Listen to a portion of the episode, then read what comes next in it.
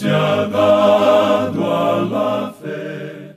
A través de la Biblia, un análisis de la Biblia libro por libro que le ayudará a crecer espiritualmente. Estos estudios fueron diseñados por el doctor J. Vernon McGee. Acompáñenos en este fascinante recorrido a través de la Biblia. La palabra Del vivir cristiano al ofrendar cristiano. Ese es el cambio que hacemos hoy al continuar nuestro estudio de la palabra de Dios, la Biblia. Si usted ha sido un cristiano por mucho tiempo, a lo mejor ha escuchado bastante veces la palabra gracia, pero ¿sabe realmente qué significa? ¿Y sabe cómo se relaciona con el dar cristiano? Averigüemos todo esto y mucho más hoy en el capítulo 8 de Segunda de Corintios. Iniciamos en oración. Padre eterno, te damos gracias por tu palabra. Nos presentamos delante de ti en esta hora para que tu Espíritu Santo hable a nuestra mente y nuestro corazón y que podamos vivir y aprender para tu gloria. En el nombre de Jesús oramos. Amén. Con nosotros, nuestro maestro Samuel Montoya y el estudio bíblico de hoy. Nos encontramos en el capítulo 8 de esta segunda epístola del apóstol San Pablo a los Corintios. Usted ya habrá descubierto, si está leyendo con nosotros, y esperamos que así sea, que ahora cambia el tema de la epístola. En los primeros siete capítulos, Pablo habló sobre el consuelo de Dios, y esperamos que haya sido una bendición para su corazón. Esperamos que lo que consideramos anteriormente le haya traído consuelo y aliento, estímulo a su vida. Que todo eso le haya brindado ayuda y fortaleza, y que le haya permitido saber que tiene a alguien que le puede ayudar hoy mismo en su vida cristiana. Ahora, la reacción más natural al leer los capítulos anteriores sería decir, Pablo, díganos más en cuanto a esto. Pero Pablo cambia el tema aquí. ¿Y sabe usted de qué habla Pablo en el capítulo 8? Habla de una colecta de dinero para los pobres que están en la ciudad de Jerusalén. Y nos hace descender a esta tierra de una manera súbita. Porque ahora el tema trata del ofrendar cristiano. Antes era el vivir cristiano, ahora es el dar cristiano. Y el dar es una parte tan vital como lo es el vivir. En esta sección probablemente digamos algunas cosas que son un poco diferentes, quizá un poco revolucionarias para usted. Pero antes que usted lo descarte, esperamos que se agarre firmemente de esto. Ahora, en los primeros seis versículos de este capítulo 8, el apóstol Pablo nos da un ejemplo de lo que es el ofrendar cristiano. Luego, en los versículos 7 hasta el 15, él nos da una exhortación para dar cristianamente. Y luego él da una explicación del dar cristiano y continúa con ese tema hasta el versículo 5 del capítulo 9. Y entonces finaliza esta sección con un mensaje de estímulo para el ofrendar cristiano que se encuentra en los versículos 6 al 15 de ese capítulo 9. De modo que tenemos aquí en esta sección algo realmente maravilloso, y lo podremos ver claramente al entrar a estudiar este tema. Ahora, la experiencia nos enseña que no es necesario presentar muchos mensajes sobre el ofrendar cristiano. A veces, sin insistir en este tema, lo que el pueblo de Dios da en las iglesias se puede multiplicar, se puede duplicar o triplicar varias veces en un período de 10 o 20 años. Creemos que eso es lo que se debe hacer en nuestros días en lugar de tratar de promover algo. Por esa razón no nos gustan esos métodos de alta presión que se utilizan hoy, especialmente por medio de la radio, donde la tarea principal es alcanzar a la gente en general y donde hay muchos que son incrédulos. Ellos deberían estar escuchando la predicación de la palabra de Dios. Creemos que la radio es donde uno debe predicar la palabra de Dios y no donde se trata de promover otras cosas, porque muchos de los que escuchan no son creyentes. Ahora esto es importante y esta sección ante nosotros lo menciona y creemos que se le debería prestar más atención en la actualidad. Aquí en los capítulos 8 y 9 de esta segunda epístola a los Corintios, encontramos la sección más larga y completa que trata con la forma de dar, de ofrendar, por parte de los creyentes que tenemos en las Escrituras. En realidad, todo lo que necesitamos saber se menciona aquí. No hay reglas o leyes, pero sí hay ciertos principios muy claros para el ofrendar. Quizás esto le llame la atención, amigo oyente, y, sea algo diferente para usted. Alguien quizá diga, bueno, yo pensaba que había que dar el diezmo. Pero eso no es así. No estamos de acuerdo con los que dicen eso. Esa no es la regla para este tiempo actual. Quizá pueda ser un principio que usted quisiera seguir, pero no es una regla para nadie. Ahora, la palabra que se destaca en esta sección es la palabra gracia. Ahora, si usted ha leído el capítulo 8, habrá notado que esta palabra gracia ocurre como cuatro o cinco veces y que en el capítulo 9 aparece dos o tres veces más. Así que es mencionada varias veces en estos dos capítulos. Y Pablo habla acerca de la gracia y la gracia de dar, y por tanto llega a ser algo muy importante. Vamos a mirar algunos de estos pasajes donde es mencionada. En el primer versículo de este capítulo 8 de la segunda epístola a los Corintios leemos, Asimismo, hermanos, os hacemos saber la gracia de Dios que se ha dado a las iglesias de Macedonia. Aquí Pablo la llama la gracia de Dios, es decir, algo que se le ha dado a la iglesia. También en el versículo 4 se menciona, y dice este versículo 4, pidiéndonos con muchos ruegos que les concediésemos el privilegio de participar en este servicio para los santos. Aquí la palabra en sí no se menciona directamente. Se indica que los creyentes de Macedonia pidieron que se les concediese el privilegio de participar. El don que recibieron era el de la gracia. Luego sigue diciendo participar en este servicio para los santos. Y esa es otra palabra maravillosa que Pablo usa y que tiene un gran significado para nosotros. Se nos dice otra vez que Él está hablando a los creyentes de Corinto. Les está contando de la gracia que se le había dado a la iglesia de Macedonia y esperaba que los de Corinto tuvieran la misma gracia. Quisiéramos ahora hablar por unos momentos sobre esta palabra gracia. Observemos esto porque es una sección muy importante. Decimos hoy, o sea, los teólogos dicen que es el don inmerecido de parte de Dios, y estamos de acuerdo con eso. Pero eso no describe esta palabra en su totalidad. Es posible que esto le haga perder a uno el gran significado que tiene. En el griego clásico uno encuentra que la palabra griega caras quiere decir una gracia exterior como eh, la belleza, la hermosura, lo que se conoce como gracia en una persona, amabilidad, buena voluntad, gratitud, delicia, placer. Uno encuentra que hay tres gracias, buena, bella y noble. Los griegos tenían una mente misionera y ellos querían compartir esto con los demás. Por lo tanto, el Espíritu Santo buscó y encontró esta palabra y le dio una nueva brillantez, una nueva gloria, y los escritores cristianos la adoptaron. Pablo la usa una y otra vez. Escuche esto por un momento, ya que pensamos que es de suma importancia, repetimos. La gracia de Dios es la pasión que Dios tiene por compartir toda su bondad con los demás. Usted puede apreciar que la gracia quiere decir que Dios desea darle a usted las cosas buenas, toda su bondad. Él quiere hacerle a usted una persona hermosa, noble, y quiere que de usted salga una similitud a su Hijo. Por tanto, es por medio de la gracia que lo logramos. Pablo dice, por gracia sois salvos por medio de la fe, y esto no de vosotros, pues es don de Dios, no por obras para que nadie se gloríe. Usted bien sabe que somos pecadores perdidos. No tenemos nada que ofrecerle a Dios por esto. Así que Él lo hizo por gracia. Él tenía esta pasión para querer salvarnos.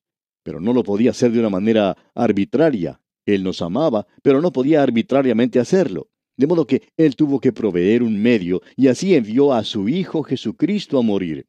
Y ahora que su Hijo ha muerto por nosotros, se nos dice que Dios de tal manera amó al mundo que ha dado a su Hijo unigénito. Dios está en esta empresa de dar y no de recibir, y creemos que eso lo debemos dejar bien en claro. Muchas veces damos la impresión de que Dios es pobre y que necesita nuestra ayuda. Bueno, amigo oyente, Él no la necesita. Dios no es pobre. Él le dijo a su pueblo, Mía es toda la bestia del bosque y los millares de animales en los collados. También dijo que el oro y la plata le pertenecían. Si yo tuviera hambre, no te lo diría a ti, porque mío es el mundo y su plenitud. Eso es lo que Dios dice. Dios no tiene hambre, Dios no tiene necesidad de nada. Algunos de sus obreros sí tienen necesidad de algo y de muchas cosas. La obra radial, por ejemplo, tiene necesidad. Nuestro ministerio radial necesita su apoyo. Pero debemos tener mucho cuidado hoy. Y usted tiene que dar como una gracia de Dios porque usted cree en la radio, porque este ministerio le ha ayudado a usted o porque usted cree que es lo que despierta un gran interés en usted mismo. No tiene que dar de una manera obligada. Y Pablo deja eso bien en claro. Él dice que uno no debe dar nunca de esa manera. Y ya volveremos a esto más adelante. La iglesia primitiva consideraba el dar como una gracia, era una pasión, un deseo abrumador de compartir las cosas de Dios con los demás. Ahora queremos que usted note aquí que había una situación local, particular, y que debemos reconocer eso. En otras palabras, la iglesia de Jerusalén había sido la primera en compartir el Evangelio. El Evangelio había comenzado allí en esa ciudad. Me seréis testigos, dijo el Señor, comenzando en Jerusalén. Los apóstoles amaban la ciudad de Jerusalén y querían quedarse allí, pero luego la persecución los obligó a salir de ese lugar y fueron esparcidos por todas partes. Dice, en toda Judea, en Samaria y hasta lo último de la tierra. Ahora la iglesia de Jerusalén fue debilitada a causa de esta persecución. En realidad había mucha hambre en ese tiempo y había muchos que estaban en la pobreza. Durante el transcurso de su tercer viaje misionero, Pablo estaba recolectando fondos para ayudar a los creyentes en Jerusalén. Eso era algo revolucionario. Aquí tenemos a las iglesias en el campo misionero enviando una ofrenda a la iglesia madre, por así decirlo, o la iglesia que lo había comenzado todo. En el día de hoy, enviamos a los misioneros y los apoyamos en el campo misionero. Pero en aquel día el campo misionero estaba apoyando, estaba ayudando a la iglesia de donde habían salido los misioneros. Pablo no podía ir a Corinto todavía y por eso envía sus instrucciones de cómo debían ellos ofrendar. Él pensaba ir a Corinto y por tanto él dijo que no quería que se hiciera una promoción de esto cuando él llegara allí. Esto es un poco diferente a lo que se acostumbra hacer en algunos lugares en nuestros días. Cuando invitamos a algún predicador a que nos visite, le decimos, venga, hagamos unas reuniones y mientras usted está allí, pues vamos a recoger una ofrenda de amor para usted. Así me sucede a mí, por ejemplo, cuando soy invitado a alguna iglesia para predicar. Lo interesante aquí es que el apóstol Pablo está diciendo que no quería que ellos tomaran el tiempo para hacer eso cuando él los visitara. No quería gastar su tiempo hablando de dinero. Lo que quería hacer era predicar la palabra de Dios y lo otro debería hacerse de antemano. Y si la iglesia de hoy, amigo oyente, fuera esa clase de iglesia, entonces las ofrendas se tomarían mucho tiempo antes de que un evangelista o algún otro predicador los llegara a visitar. Pero nosotros tenemos que poner énfasis en eso y es porque hemos llegado a tal situación. Ahora hay ciertos principios derivados de esta situación local que le da cierto matiz a lo que está sucediendo y a lo que Pablo dijo. Ahora la situación local hace mucho tiempo que ha desaparecido, pero los principios permanecen y pensamos que son tan claros y tan nítidos como si Pablo los hubiera dado en nuestros días. Pablo cita en primer lugar a los creyentes en Macedonia como ejemplo en el ofrendar cristiano. Se refiere a la iglesia de Filipos. Aquí uno encuentra los motivos y los métodos. Esperamos que usted los llegue a conocer. Pablo dice que la gracia de Dios, es decir, esto de dar, fue una gracia que le fue otorgada a las iglesias de Macedonia. Y en el versículo 2 de este capítulo 8 de la segunda epístola a los Corintios dice que en gran prueba de tribulación, la abundancia de su gozo y su profunda pobreza abundaron en riquezas de su generosidad. Esta es una declaración tremenda. Ellos dieron de su pobreza, no de sus riquezas ni de lo que les sobraba. Nosotros realmente no sabemos nada de eso en nuestros días. Y continuamos en el versículo 3, pues doy testimonio de que con agrado han dado conforme a sus fuerzas y aún más allá de sus fuerzas.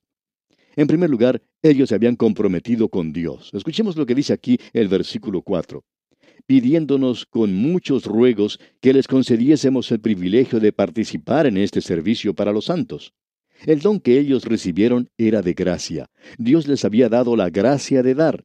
Y lo que ellos estaban dando era una gracia, era una participación. Eso quiere decir compartir las cosas de Cristo.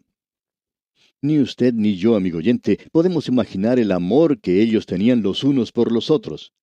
Nosotros hablamos hoy de la acción social de la Iglesia y debemos confesar que la Iglesia fundamental ha perdido esto de vista. Es maravilloso hoy el dar a las misiones y a los misioneros, pero ¿qué podemos decir sobre los pobres que están en nuestra congregación y que necesitan ayuda? Y muchos de ellos no quieren que se conozcan sus necesidades porque saben que si eso ocurre, entonces la gente va a hablar de ellos. Y no aceptan la ayuda porque piensan que es una desgracia hacerlo. Y tenemos que decir que hay personas que son muy susceptibles y que piensan que algunos de los que forman el comité de ayuda, el comité financiero, podrían hablar y que luego se enterarían sus esposas y por ende toda la iglesia. podemos apreciar que hemos perdido esta maravillosa gracia de dar. Esta gente de Macedonia, en cambio, lo pudo hacer. ¿Y qué fue lo que ellos hicieron? Es algo diferente. Leamos el versículo 5 de este capítulo 8. Y como no lo esperábamos, sino que asimismo se dieron primeramente al Señor y luego a nosotros por la voluntad de Dios. Pablo está diciendo aquí que esto era algo que ellos no habían esperado. Dice, no como lo esperábamos, sino que asimismo se dieron primeramente al Señor y luego a nosotros por la voluntad de Dios. O sea que ellos se entregaron completamente al Señor y también se entregaron aparentemente a la obra local de Cristo, y estaban verdaderamente dedicados a eso. En realidad ellos estaban comprometidos de una manera total. Usted recuerda ya en el capítulo 15 de la primera carta del apóstol Pablo a los Corintios, el apóstol habla de la resurrección y del cielo, y que ellos casi le dicen a Pablo que continuara hablando de ese hermoso tema. Pero Pablo les dice algo que los sacude completamente. Allá en la primera carta a los Corintios, capítulo 16, versículo 1, él dice, En cuanto a la ofrenda para los santos, haced vosotros también de la manera que ordené en las iglesias de Galacia. Pablo dice, yo les quiero hablar ahora de algo que es bien práctico. Y les dice que deben dar sin quejarse. Deben dar de la abundancia de su corazón y de su profunda pobreza. Qué cuadro magnífico es este, amigo oyente. Dios ama al dador alegre y usted puede ver cómo obra aquí. Era una verdadera comunión la que existía. Ellos compartían lo que tenían. Ahora estas iglesias le debían a la iglesia de Jerusalén todo lo que era espiritual. Por eso Pablo les dice, ahora ustedes deben darle a ellos de sus cosas materiales. Y eso es lo que Pablo quiere decir cuando escribe allá a los Gálatas capítulo 6, versículo 6, una sección tan práctica que dice, el que es enseñado en la palabra, haga partícipe de toda cosa buena al que lo instruye. En otras palabras, eso quiere decir páguele al predicador. Eso es lo que indica aquí. Quiere decir, amigo oyente, que usted debe poner su dinero en el lugar donde está recibiendo sus bendiciones. Ahora debemos reconocer también que tenemos que dar gozosamente. Dice Pablo, que en grande prueba de tribulación, la abundancia de su gozo y su profunda pobreza abundaron en riquezas de su generosidad. Así es como debemos dar. Usted recuerda cómo el Señor Jesucristo observaba a la gente que estaba poniendo su dinero en la ofrenda en el templo. Y creemos que todavía hace eso. El hombre rico llegó y dio una ofrenda muy generosa. Pero luego llegó esa pobre viuda y el Señor dice de su ofrenda, ella ha dado mucho más que todos los demás. Ahora, si usted compara lo que ella dio con las riquezas del templo, sus pocas monedas no llegaban a ser nada con todo lo que allí existía. Pero ante los ojos de Dios, amigo oyente, el Señor Jesucristo dijo que ella estaba dando mucho más que los otros. Porque ella dio de su pobreza todo lo que tenía. Ella dio todo completamente. En cambio, los otros no hicieron eso. Alguien ha dicho, cuando se trata de ofrendar, hay personas que nada les detiene. En cambio, hay muchos que es allí precisamente donde se detienen. Se cuenta una historia de los miembros de una iglesia escocesa que estaban tratando de reunir dinero para un programa de edificación. Entre los miembros de la iglesia había un escocés que era muy rico y se estimaba que él poseía como cincuenta mil libras.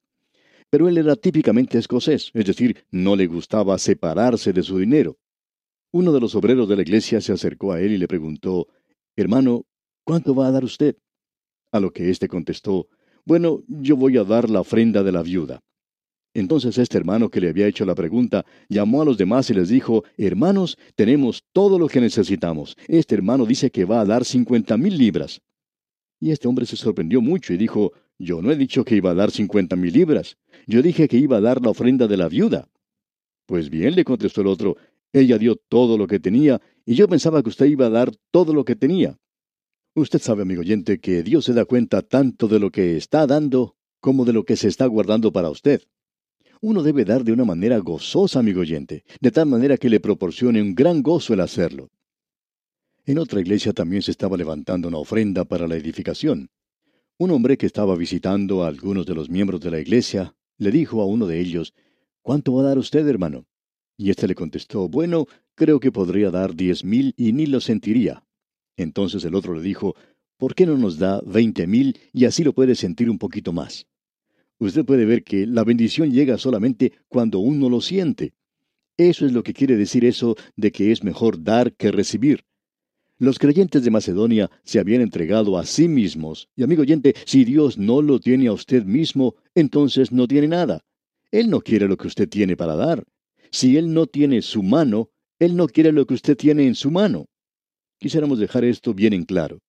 Si usted no es un creyente y está escuchando nuestro programa, francamente esperamos que usted no dé nada hasta cuando tome a Cristo en su corazón y hasta cuando reciba el don de Dios que es la vida eterna en Cristo entonces podemos hablar sobre dar. Pero hasta cuando eso ocurra, Dios no quiere que usted dé nada. Y ya que Él no quiere que usted dé nada, nosotros tampoco lo queremos. No creemos que esa sea la forma más acertada de hacerlo. Es cuando uno llega a este lugar de entregarse a sí mismo de una manera total. Entonces estará preparado para dar de su bolsillo. Y luego el apóstol Pablo dice en el versículo 6 de este capítulo 8 de su segunda epístola a los Corintios, de manera que exhortamos a Tito para que tal como comenzó antes, asimismo acabe también entre vosotros esta obra de gracia. Esto es algo maravilloso. Asimismo acabe también entre vosotros esta obra de gracia. Esa es la misma gracia que motivó a los creyentes de Macedonia y que motivaría a los de Corinto. Ahora en el versículo 7 continúa, Por tanto, como en todo abundáis, en fe, en palabra, en ciencia, en toda solicitud y en vuestro amor para con nosotros, abundad también en esta gracia. Amigo oyente, pensamos que la prueba de cualquier persona es la forma en que está dando. Alguien ha dicho que hay tres cosas que son indispensables para una reunión de adoración. La primera es la Biblia. La segunda cosa es el himnario. Y la tercera es el bolsillo. La adoración es algo de suma importancia en la actualidad, pero no es el conocimiento de la Biblia ni su habilidad para enseñar, sino lo que usted da, amigo oyente, lo que vale. ¿Tiene usted esta gracia? No trate de forzarla. Tiene que estar en usted. Esto es algo por lo cual debemos orar. Le debemos pedir a Dios que nos haga más generosos. Y aquí nos detenemos por hoy, no sin antes invitarle a que vuelva a sintonizar nuestro próximo programa. Será pues hasta entonces que el Señor le bendiga ricamente. Muchas gracias al maestro Samuel Montoya. Desde el principio, el ministerio de a través de la Biblia ha dependido del pueblo de Dios para sostenerlo. Creemos que la gente ofrenda donde recibe bendición. Si usted ha sido bendecido por el ministerio de a través de la Biblia, le invitamos a participar y a proporcionar un tanque de gasolina para el autobús bíblico o un nuevo juego de llantas mientras continuamos compartiendo la palabra de Dios en su comunidad y a través del mundo donde quiera que se habla español. Al finalizar el programa, siempre damos un correo o un número de teléfono que le ayudará a comunicarse con nosotros y saber cómo puede colaborar. Soy Geiel Ortiz y le doy las gracias por estar con nosotros en este programa y le invito a que continúe en este recorrido fascinante a través de la Biblia. Agradecemos que nos acompañara en el estudio de hoy. Le invitamos a que visite nuestro sitio en internet a través de la biblia.org. Ahí puede suscribirse para recibir las notas y bosquejos de lo que estamos estudiando y noticias del ministerio. También encontrará la variedad de libros y materiales gratuitos que tenemos para usted. El sitio es a través de la biblia.org. Todo lo que hacemos es posible gracias al Señor y a personas como usted que se unen a nosotros en la obra de llevar la palabra entera al mundo entero. A través de la Biblia es una producción de Radio Transmundial.